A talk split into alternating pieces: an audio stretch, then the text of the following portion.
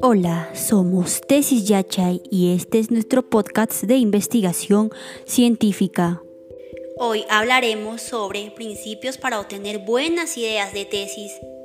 Primer principio, la idea debe surgir de aspectos importantes para su vida. Recomendaciones.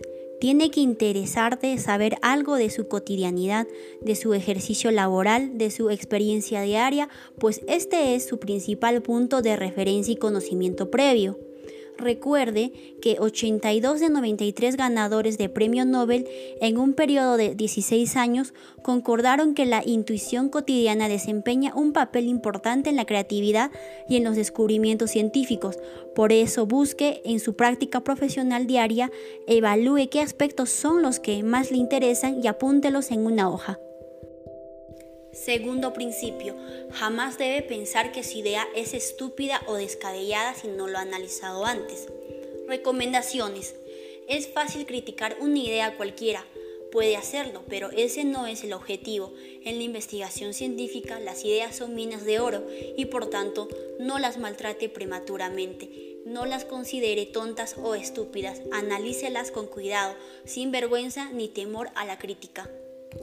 Tercer principio, su idea inicial siempre será vaga y cargada de confusión, pero siempre es importante. Recomendaciones. Las ideas buenas son siempre incompletas, nunca nacen acabadas. Es normal al principio que las ideas sean confusas. No se desanime, apunte todas sus ideas, así le parezcan vagas o imprecisas. Ya se aclararán en el camino.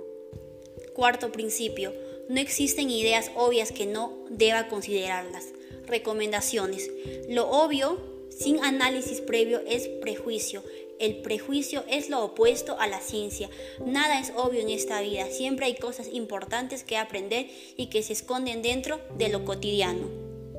Quinto principio. Las ideas novedosas y revolucionarias siempre han sido rechazadas inicialmente. No se desanime si todo el mundo dice que su idea es absurda o tonta. Recomendaciones. Los científicos ganadores del Premio Nobel han sido frecuentemente rechazados por sus colegas. Sus ideas eran rechazadas, pero el tiempo y la investigación les dieron la razón. Eso fue el caso de varios ganadores. Sexto principio. Las primeras ideas siempre parecen irrealizables y muy ilusas. Recomendaciones. Las ideas originales nacen con mucha proyección parecen infinitas, irrealizables, inalcanzables, demasiado complejas e imposibles de ejecutar.